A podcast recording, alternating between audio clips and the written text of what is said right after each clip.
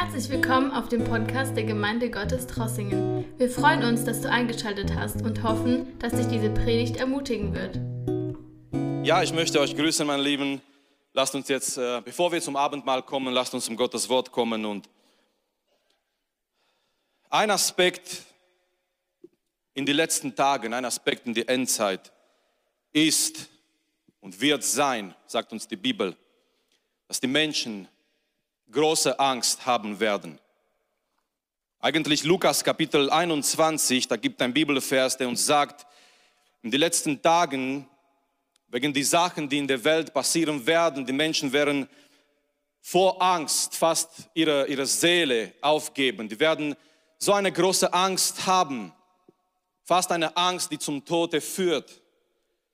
Aber in dieser Zeit Gott möchte zu uns als Gemeinde und nicht nur als Gemeinde, zu uns alle, auch in Livestream, zu allen Menschen eigentlich, Gott möchte uns sagen, fürchte dich nicht.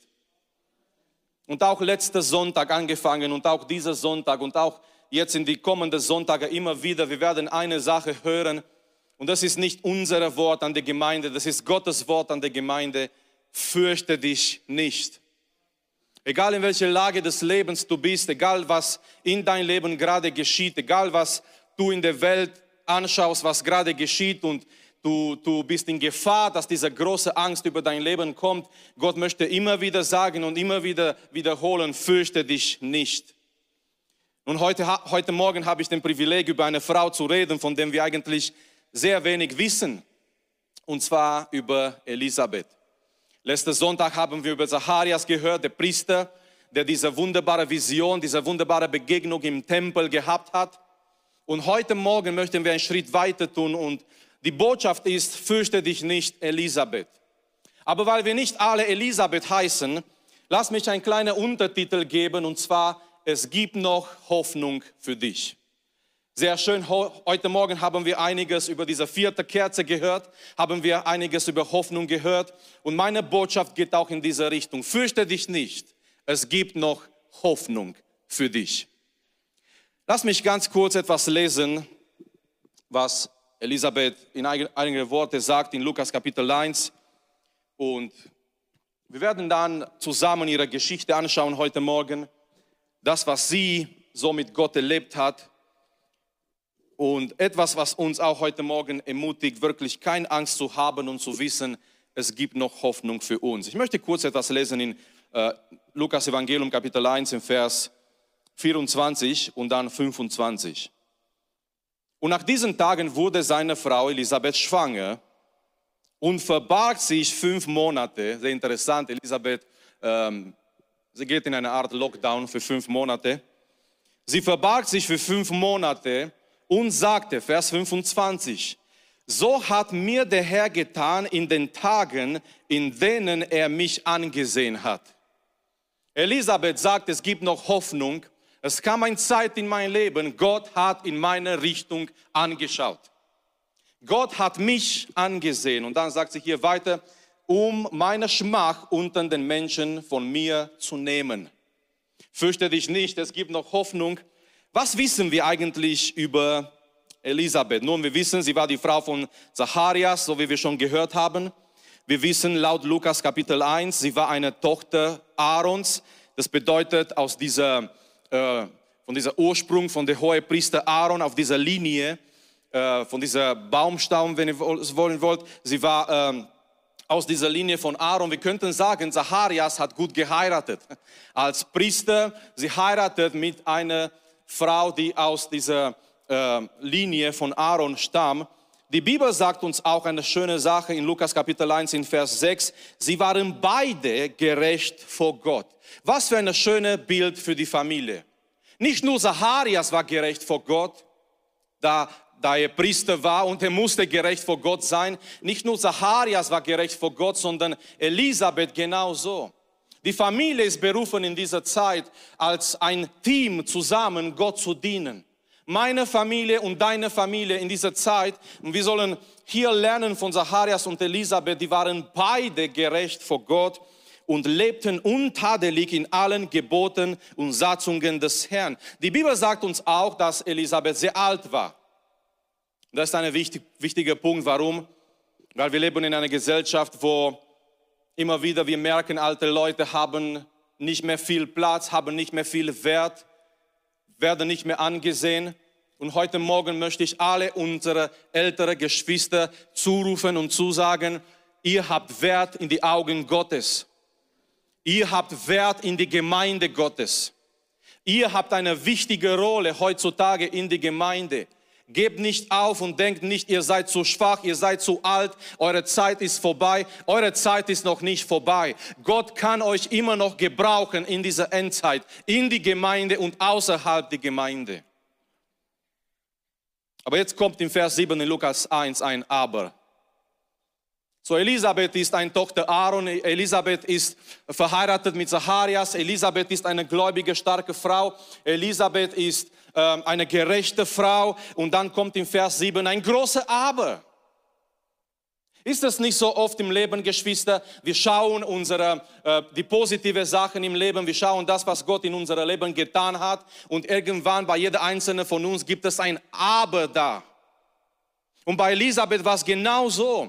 Eigentlich so viel Segen in ihrem Leben und eine Frau, die versucht, Gott zu dienen und für Gott zu leben und eine Frau, die versucht, mit, mit ihrem Mann zusammen, mit Zacharias, eine starke Familie zu sein und Gott zu dienen. Und doch kommt im Vers 7 ein großer Aber aber sie hatte kein Kind, denn Elisabeth war unfruchtbar. Sie hat kein Kind, sie war unfruchtbar. Ein großer Aber, besonders in der damaligen Zeit kein Kind zu haben, das war eine gewisse Last für die Frauen. Man hat diese Frauen angeschaut und man hat gedacht, ja, warum hat sie kein Kind? Sie ist nicht unter den Segen Gottes. Etwas stimmt nicht in ihrem Leben. Und, und Elisabeth muss jahrelang, muss sehr lange mit dieser Last leben. Sie hat kein Kind. Sie ist unfruchtbar. Es ist ein großer Aber da in, in ihrem Leben. Und vielleicht hat sie sich Elisabeth gefragt, warum? Warum ich? Wann wird Gott etwas tun in mein Leben? Ich bin schon so alt und ich habe immer gehofft, wir werden ein Kind haben. Ich habe immer gebetet und ich habe immer gehofft und, und, und ich habe wirklich diese Hoffnung behalten. Aber irgendwie, Elisabeth ist es alt und vielleicht hat sie gedacht, warum, warum ich und wann wird Gott etwas tun? Und wenn wir etwas daraus lernen aus ihrer Geschichte, Geschwister, ist, verliere nicht deine Hoffnung. Es gibt noch Hoffnung für dich. Warum sollen wir uns nicht fürchten? Warum gibt es noch Hoffnung für uns? Nummer eins, du wurdest nicht vergessen. Das allererste, was Elisabeth lernt, was wir lernen heute Morgen ist, du wurdest nicht vergessen. Nun, wir haben letzten Sonntag gehört, Zacharias hat diese Vision von, von der Engel Gabriel im Tempel und die Bibel sagt uns aber, Zacharias, er geht nicht gleich an dem Tag nach Hause. Er musste noch dort bleiben und wir lesen hier in Lukas Kapitel 1 in Vers 22, eigentlich Vers 23, und es geschah, nachdem die Tage seines Dienstes vollendet waren, ging er heim in sein Haus. So, Zacharias hat diese Vision. Er kann danach nicht mehr reden, weil er wurde bestraft wegen seiner Unglaube und er muss noch dort bleiben einige Tage. Wir wissen nicht genau, wie viel, einige Tage waren es Wochen. Auf jeden Fall, er bleibt dort. Elisabeth weiß nicht genau, was passiert ist. Ich kann mir vorstellen, Elisabeth kann kaum erwarten, dass Zacharias nach Hause kommt, dass sie reden, dass, dass sie ihn fragt, ja, wie war es dort im Dienst, ähm, wie war es dieses Mal, dieses Jahr. Und ähm, als er nach Hause kommt, er kann nicht reden. Er fängt an wahrscheinlich zu schreiben. Wahrscheinlich dort hat äh, das erste Mal das Textmessaging angefangen. Ja? Zacharias fängt an zu schreiben. Übrigens, als sein Sohn geboren wurde, er verlangt ein kleines Tafelchen, ein Tablet. Ah, nichts ist Neues unter der Sonne, oder? Da hat er schon angefangen, hol mal ein Tablet, ein Täfelchen, ich muss was schreiben. Es war jetzt nicht so wie heute wahrscheinlich mit den ganzen Apps drauf, aber er konnte auf ein kleines Tablet schreiben. So, er kann nicht reden, er kommt nach Hause von seinem Dienst und Elisabeth ist sehr neugierig, neugierig wahrscheinlich zu erfahren, wie war's und was hast du erlebt. Er kann nicht reden, aber er fängt an, was zu schreiben. Und was er schreibt, ist erstaunlich für Elisabeth. Er schreibt, Gott hat unsere Gebete erhört. Und das, was Elisabeth lernt, ist folgendes. Gott hat mich nicht vergessen. Geschwister, das ist so wichtig, weil als Kinder Gottes ist es nicht so, wir haben unsere Gebete. Jeder einzelne von uns, wir haben unsere Gebete, vielleicht haben wir Anliegen auf unserer Gebetsliste. Und auch wenn die Zeit vorbeigeht und auch wenn die Jahre sich wechseln, unsere Gebetslisten bleiben fast die gleiche, weil da haben wir Personen, Situationen, Anliegen, die auf unsere Herzen sind, die auf unsere Gebetslisten sind. Wir haben Wünsche vor Gott. Und manchmal, oft diese Gebete, diese Wünsche, die werden nicht sofort erfüllt. Und die Tagen werden zu Wochen und die Wochen werden zu Monaten und die Monaten werden zu Jahren. Und manchmal besteht die Gefahr, dass wir in den Punkt kommen in unserem Leben, wo wir denken, Gott hat mich vergessen. Ich habe gebetet, ich habe gehofft, ich habe diesen Wunsch geäußert vor Gott für mich, für meine Familie, für einen Freund, für eine Freundin, für jemand in meiner Umgebung. Und ich habe gebetet und gebetet, es ist nichts passiert. Und wir denken oft vielleicht, das kommt, wir kommen in diese Gefahr, wo wir denken, ja, Gott hat mich vielleicht vergessen. David betet im Psalm 13, ganz am Anfang des, des Psalmes. Es ist ein Psalm, wo, wo David vor Gott kommt mit seinen Fragen. Und eine seiner Fragen ist, Herr, wie lange willst du mich vergessen? Deswegen lieben wir die Psalmen, weil die Psalmen, die sind geschrieben, inspiriert durch den Heiligen Geist vom Herzen von Menschen, die wirklich vor Gott kommen, so wie die sind. Ja, David hat es so gespürt in sein Leben. David hat es so gemerkt und gedacht in seinem Leben, Herr, wie lange willst du mich vergessen? Herr, die Wochen gehen vorüber. Herr, die Monate gehen vorbei und es ist nichts passiert in meinem Leben. Herr, wie lange willst du mich vergessen? Aber Geschwister, wir lernen aus der Geschichte Elisabeths heute Morgen, Gott vergisst uns nicht. Wir sind seine Kinder, wir sind sein Volk. Er ist für uns am Kreuz, Jesus ist für uns am Kreuz gestorben und Gott vergisst, vergisst uns nicht. Und ich möchte etwas lesen hier, eine schöne Verheißung Gottes in Jesaja, in Jesaja Kapitel 49. Ich lese erstmal in Vers 14. In Vers 14, Zion aber sagt, und dieser Zion, dieser Begriff ist ein Bild, ist ein Begriff für Gottes Volk. Schau mal, wie Gottes Volk damals geredet hat. Und vielleicht heute in manche, in manche äh, Regionen, vielleicht in manche Situationen, vielleicht heute Gottes Volk redet das Gleiche. Vielleicht wir schauen das, was in der Welt geschieht und wir haben den Eindruck, ja, Gott tut überhaupt nichts und er hat irgendwie das Ganze vergessen. Vers 14. Zion aber sagt, der Herr hat mich verlassen, der Herr hat mich vergessen. Gottes Volk war in einem Punkt damals, wo sie gesagt haben, Gott hat uns verlassen, Gott hat uns vergessen. Warum haben wir oft diesen Eindruck in unserem Leben, Gott hat uns vergessen?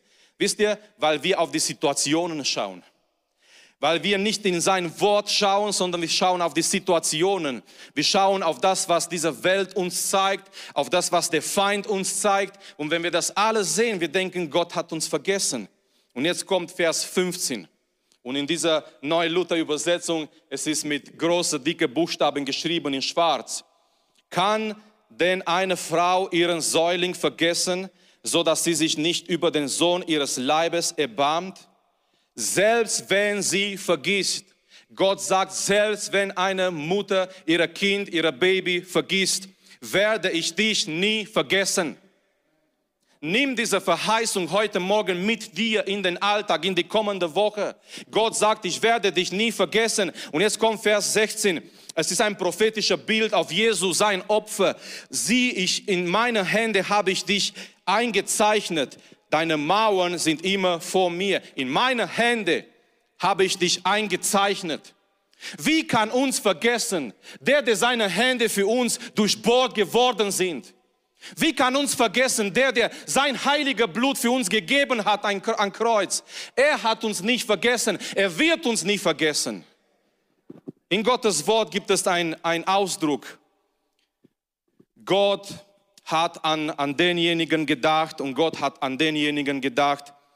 Und wenn wir diesen Ausdruck lesen, vielleicht würden wir denken, ja, doch vergisst Gott. Wenn, wenn die Bibel so, ähm, zum Beispiel 1. Mose Kapitel 8, Vers, Vers 1, äh, Noah ist, ist in dieser Arche und die ganze Sinnflut ist da und die ganzen Stürme sind da und Noah ist dort und die Bibel sagt uns, Gott dachte an Noah. Und es gibt auch andere Bibelstellen, Gott dachte an Nehemia oder Gott dachte an andere Männer oder Frauen Gottes. Und wir würden vielleicht denken, ja, Moment mal, wenn die Bibel so schreibt, Gott dachte an Noah, das bedeutet, Gott hat ihn vergessen und auf einmal hat sich an Noah erinnert. Geschwister, jedes Mal, wenn dieser Ausdruck in der Bibel kommt, Gott dachte an, die, an jemand, es ist, es ist eine, eine Sprache, die uns zeigt, es ist ein Moment, wo Gott anfängt zu wirken. Es ist nicht so, dass Gott sich, dass Gott vergessen hat und auf einmal er erinnert sich an diese Person, sondern jedes Mal, wenn die Bibel uns sagt, Gott dachte an diese Person, ist ein bestimmter Moment in das Leben von dieser Person, wo Gott wirklich anfängt zu wirken. Und so wünsche ich dir heute Morgen, dass Gott an dir denkt, dass Gott anfängt in dein Leben zu wirken. Und vergiss es nie, Gott hat dich nicht vergessen. Fürchte dich nicht, verliere nicht deine Hoffnung. Auch wenn du betest, auch wenn du Wünsche hast, auch wenn du, wenn du für Sachen stehst und es ist nichts passiert in dein Leben. Gott hat dich nicht vergessen. Nummer zwei, warum sollen wir keine Angst haben zusammen mit Elisabeth und warum sollen wir Hoffnung haben weiterhin? Nummer zwei, Gott tut immer noch Wunder. Gott tut immer noch Wunder. Was Elisabeth lernt in ihrer eigenen Geschichte ist, Gott ist da und für Gott ist es nichts unmöglich. Sie dachte, es ist vorbei wegen ihrer Alter. Sie dachte, es ist zu, sie ist zu alt und Zacharias ist zu alt und die können kein Kind mehr haben und die Sache ist vorbei. Das Ding ist gegessen, es ist vorbei. Aber nicht die Situationen haben das letzte Wort, sondern Gott hat das letzte Wort. Und Elisabeth lernt, unser Gott ist ein Gott, der immer noch Wunder tut. In ihrem Leben, es war ein Problem da, in ihrem Leben war ein Hindernis da, in ihrem Leben war eine Blockade da, in ihrem eigenen Leib. Aber eines Tages Gott kommt und Gott nimmt diese Blockade weg. Eines Tages Gott kommt und Gott nimmt dieser Hindernis weg. Ein Gott, der über jede Hindernis geht, um seinen Plan zu erfüllen. Es ist kein Hindernis da, der, der zu groß ist oder der größer ist als unser Gott. Gott geht über jede Hindernis, um seinen Plan zu erfüllen. Ich habe überlegt, was ist eigentlich ein Wunder? Ein Wunder ist eine Situation, in der Gott in einer übernatürlichen Art und Weise eingreift, um ein Hindernis wegzumachen, sehr oft. Ein Wunder ist eine Situation in unserem Leben, wo Gott kommt in einer übernatürlichen Art und Weise und er macht Hindernisse weg. Es ist so, dass manchmal in unserem Leben Hindernisse da sind. Vielleicht haben wir Hindernisse in unserem eigenen Leib. Es ist ein Leiden, es ist eine Krankheit. Und eine Wunder bedeutet, Gott kommt in unser Leben und er macht auch diese Hindernisse in unser Leib weg. Weil wir, wir wissen noch, und das steht immer noch in seinem Wort, in seinen Wunden sind wir geheilt. Und wir glauben immer noch, wenn wir beten, wenn wir vor ihm kommen, es können immer noch Wunder passieren, auch in unserem Leib. Manchmal sind es Hindernisse in unseren Gedanken und wir brauchen Befreiung. Manchmal sind Hindernisse vielleicht in unserem Alltag oder in unserer Beziehung und da brauchen wir auch, dass Gott kommt, dass er eingreift. Gott tut immer noch Wunder, er, er rettet. Das ist das Größte überhaupt. Das Größte überhaupt, was Gott immer noch tut in der Welt. Er rettet Menschen. Und wir möchten und wir wünschen und wir beten und wir sollen da äh, zur Verfügung stehen, dass Gott uns gebraucht in dieser Endzeit, dass noch mehr, mehrere Menschen kommen zu der Erkenntnis unseres Herrn Jesus Christus. Gott tut immer noch Wunder. Er befreit, er heilt, er bewahrt. Auch das ist ein Wunder Gottes. Wir haben letzten Sonntag gehört, als Zacharias im Tempel ist und ich meine, ich meine, schau mal, wie stark wurde Zacharias beeinflusst von, von seiner eigenen Situation. Er hat diese Vision von Gabriel und, und allein diese Vision soll, sollte ihm überzeugen. Und doch vor Gabriel vor dieser Engel Gottes. Zacharias sagt, wie soll das geschehen? Ich meine, du hast eine Vision, du, du gehst Gott dienen und auf einmal du hast eine Vision, du siehst einen Engel. Ein Engel, der dir sagt, deine Gebete wurden erhört. Ein Engel, der dir sagt, ihr werdet einen Sohn haben. Und doch Zacharias, er kämpft immer mit dieser Zweifeln. Weil er wurde so konzentriert auf seine eigene Situation. Er dachte, es kann nicht mehr funktionieren. Aber Gott ist ein Gott der Wunder. An unsere Frage, wie soll das gehen, wie soll das funktionieren? Es ist Gottes Kraft. Es ist nicht in, in unserer eigenen Kraft, es ist nicht in unserer eigenen Verdienste oder eigene Intelligenz. An dieser Frage, wie soll das funktionieren, das ist seine Kraft. Es ist, es ist seine Sache, wie Gott es tut. Aber Elisabeth entdeckt in ihrer eigenen Geschichte und wir haben auch entdeckt und gemerkt, vielleicht immer wieder in der Vergangenheit und möge es auch weiterhin sein in unserem Leben, diese Tatsache, Gott ist ein Gott, der immer noch Wunder tut. Deswegen wir, wir fürchten uns nicht. Deswegen wir geben unsere Hoffnung nicht auf. Deswegen auch in dieser Zeit, wir haben Hoffnung, weil wir wissen, bei Gott ist es nichts unmöglich. Er hat alles in seiner Hand. Er muss nur ein Wort sagen. Er muss nur ein Wort sagen und es geschieht nach seinem Wort. Er ist der allmächtige Gott. Lasst uns als Gemeinde in dieser Zeit wirklich zu ihm schauen. Lasst uns zu seiner Allmacht und seiner Kraft und seiner Fühle schauen in dieser Zeit und uns wieder, immer wieder erinnern, wer und wie unser Gott ist. Ich möchte zu, zu einem dritten Aspekt gehen in dieser Geschichte. Fürchte dich nicht, Elisabeth Ihr habt gemerkt, letzter Sonntag war, fürchte dich nicht, Zacharias, das kommt, fürchte dich nicht, Elisabeth heute. Vielleicht manche denken, oh, schade, dass mein Name nicht in der Adventsgeschichte ist. Aber egal wie dein Name ist, diese Botschaft ist für dich. Auch wenn dein Name nicht in der Bibel steht. Mein Name steht auch nicht in der Bibel. Vielleicht du hast einen Namen, der nicht in der Bibel steht. Und du denkst, ha, warum haben meine Eltern mich nicht so und so genannt? Aber egal wie dein Name ist, diese Botschaft ist für dich, für mich, für jeder einzelne von uns. So fürchte dich nicht. Es gibt noch Hoffnung. Warum? Nummer drei. Du bist Teil in Gottes Plan. Dritte Sache, was Elisabeth erfährt. Wir haben gesagt, erstmal, sie erfährt, sie wurde nicht vergessen. Gott hat das letzte Wort, nicht unsere Umstände, nicht die Situationen. Sie wurde nicht vergessen. Sie erfährt in ihr eigenes Leben, Gott ist immer noch ein Gott, der Wunder tut. Er kann in unser Leben kommen, er kann Hindernisse wegmachen, er kann über die Hindernisse weggehen in unser Leben. Nummer drei, Elisabeth erfährt in ihrem Leben, sie ist Teil in Gottes Plan.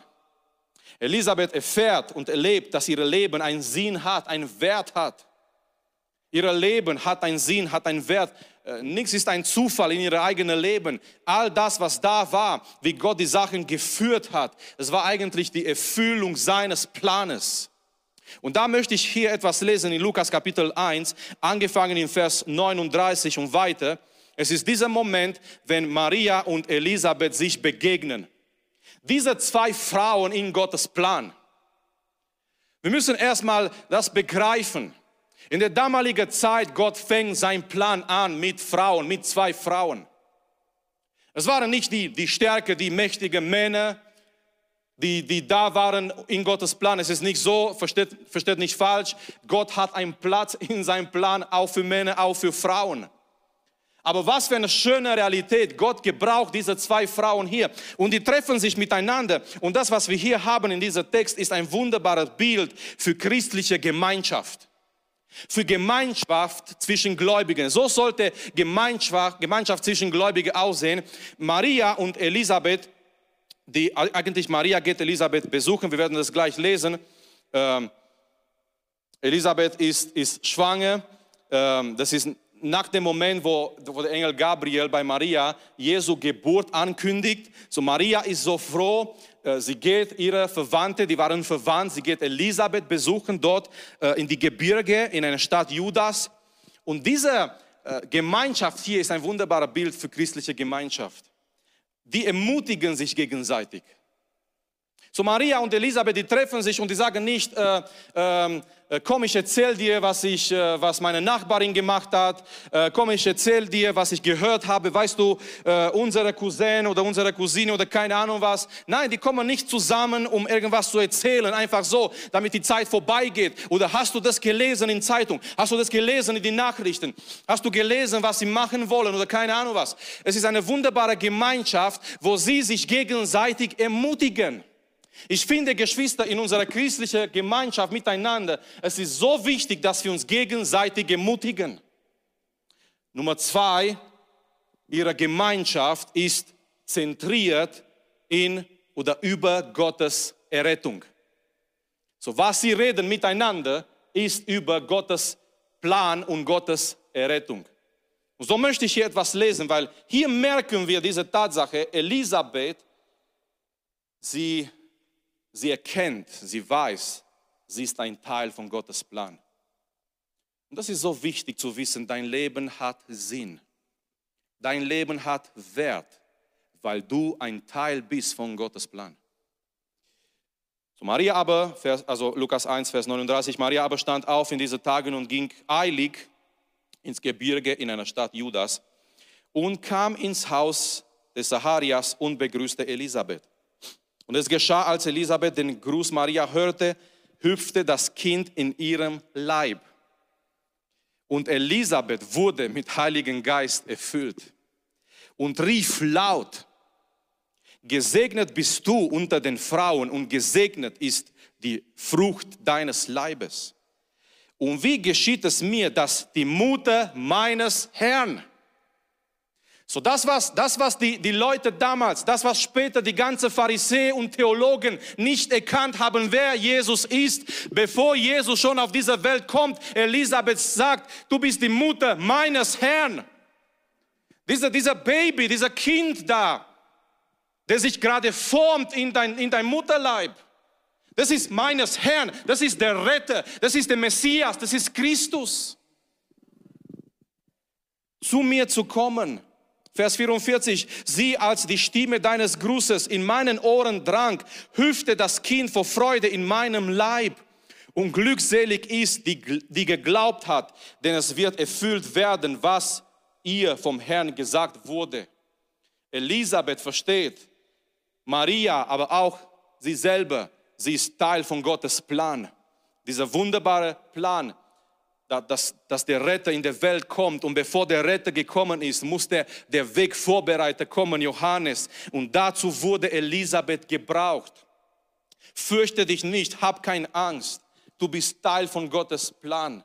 Geschwister, heutzutage haben wir bestimmt sehr viele Fragen. Wir fragen uns viele Sachen, aber lasst uns nicht vergessen, Gott ist souverän und sein Plan wird in Erfüllung gehen.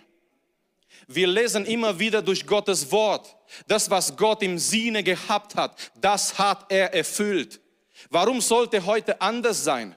Warum auf einmal sollte heute anders sein und, und Gott hat nicht mehr die Kontrolle? Es ist nicht, nicht anders. Es ist immer noch so. Unser Gott ist auf dem Thron, unser Gott ist souverän und das, was Gott geplant hat, durch die verschiedenen Methoden, die er auserwählt, das wird in Erfüllung gehen. Und was schön ist, bevor wir jetzt schließen, was schön ist, wir sind ein wichtiger Teil seines Planes. Es ist nicht nur so, dass Gott einen Plan hat und er mag seinen Plan alleine. Hier ist die Sache, er möchte seine Gemeinde gebrauchen. In dieser Endzeit, in der wir leben, die Gemeinde hat eine ganz wichtige Rolle. Gott möchte seine Gemeinde in dieser Endzeit gebrauchen, mit Kraft und mit Autorität. Hab keine Angst, die Gemeinde auf dieser Erde wir sind hier nicht, damit wir uns verstecken. Wir sind hier nicht, damit wir Angst haben. Wir sind nicht hier, damit wir ausgelacht werden. Die Gemeinde auf dieser Erde ist da, weil Gott einen Plan hat mit seiner Gemeinde. So lasst uns zu ihm schauen, lasst uns Mut haben. Egal was Menschen sagen, egal was, was Menschen über uns beurteilen, das ist nicht wichtig. Das ist wichtig, was Gott über uns sagt. Und wenn wir Gottes Wort lesen, wir merken in die Endzeit, Gott möchte seine Gemeinde gebrauchen. Wir sollen da sein wie eine Stimme, die zu Gott ruft, aber auch die zu Menschen ruft, dass sie zur Umkehr kommen. Und Gott möchte dich, deine Familie, Gott möchte mich, meine Familie gebrauchen in dieser Zeit. Und das schenkt uns Mut und dann, das, das gibt uns Kraft, dass wir gegen diese Angst kämpfen, auch in unserem Leben, wenn wir wissen, Gott hat einen Plan und wir sind hier in dieser Zeit nach Gottes Plan. Und er möchte uns als Gemeinde gebrauchen. Er möchte, dass wir in dieser Zeit noch eine Stimme sind für ihn in der Wüste. Johannes hat gewusst, wer er ist. Als die Pharisäer gekommen sind, und das können wir lesen in Johannes Kapitel 1, die Pharisäer, die bilden so eine Art, ja, ähm, Kommission und die kommen da und die kommen mit ihren Notizblöcke und die kommen da mit ihrer Brille, die eigentlich schon damals nicht gab, aber die kommen da mit ihrer alles. Und, und die sagen, wer bist du? Wer bist du, damit wir eine Antwort geben denen, die uns gesandt haben? Es waren besorgte Leute in Jerusalem, die haben diese Erweckung in der Wüste gemerkt und die haben, die haben sich gefragt, wer ist dieser Mann? Wir haben ihn nicht gesandt. Er war nicht bei einer von unseren Bibelschulen. Er war nicht irgendwie in unserer Kreise. Wer ist dieser Mann, der dort in der Wüste geht und alle Menschen gehen zu ihm und er predigt mit Autorität? Wer bist du? Bist du der Christus? Er sagt nein. Bist du Elia? Er sagt nein. Bist du einer der Propheten? Er sagt nein. Und die sagen, wer bist du dann? Und Johannes sagt, ich bin der Stimme einer Rufenden in der Wüste. Ich bin eine Stimme. Und so lange, wie, wie Gott es zugelassen hat, diese Stimme von Johannes hat gerufen und hat proklamiert, Geschwister, so lange wir noch hier sind in dieser Welt, Bevor der Herr kommt oder bevor die Entrückung passiert oder bevor wir zum Herrn gehen, lasst uns eine laute, klare Stimme sein in der Welt. Und mit jeder Möglichkeit proklamieren und sagen, er ist die Hoffnung. Er ist der Weg zum Vater. Hab keine Angst. Es gibt noch Hoffnung. Wie schön Elisabeth erfährt und merkt in ihr eigenes Leben, Ihre Leben, ihre Gebete waren nicht umsonst. Oh, wenn du betest, bete weiter, deine Gebete sind nicht umsonst. Ihre Gerechtigkeit war nicht umsonst. Amen.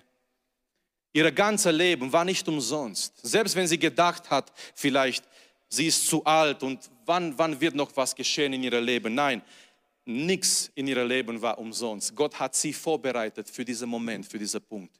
Lasst uns gemeinsam aufstehen. Die Sänger, die Sänger werden nach vorne kommen, weil wir werden noch ein Lied singen.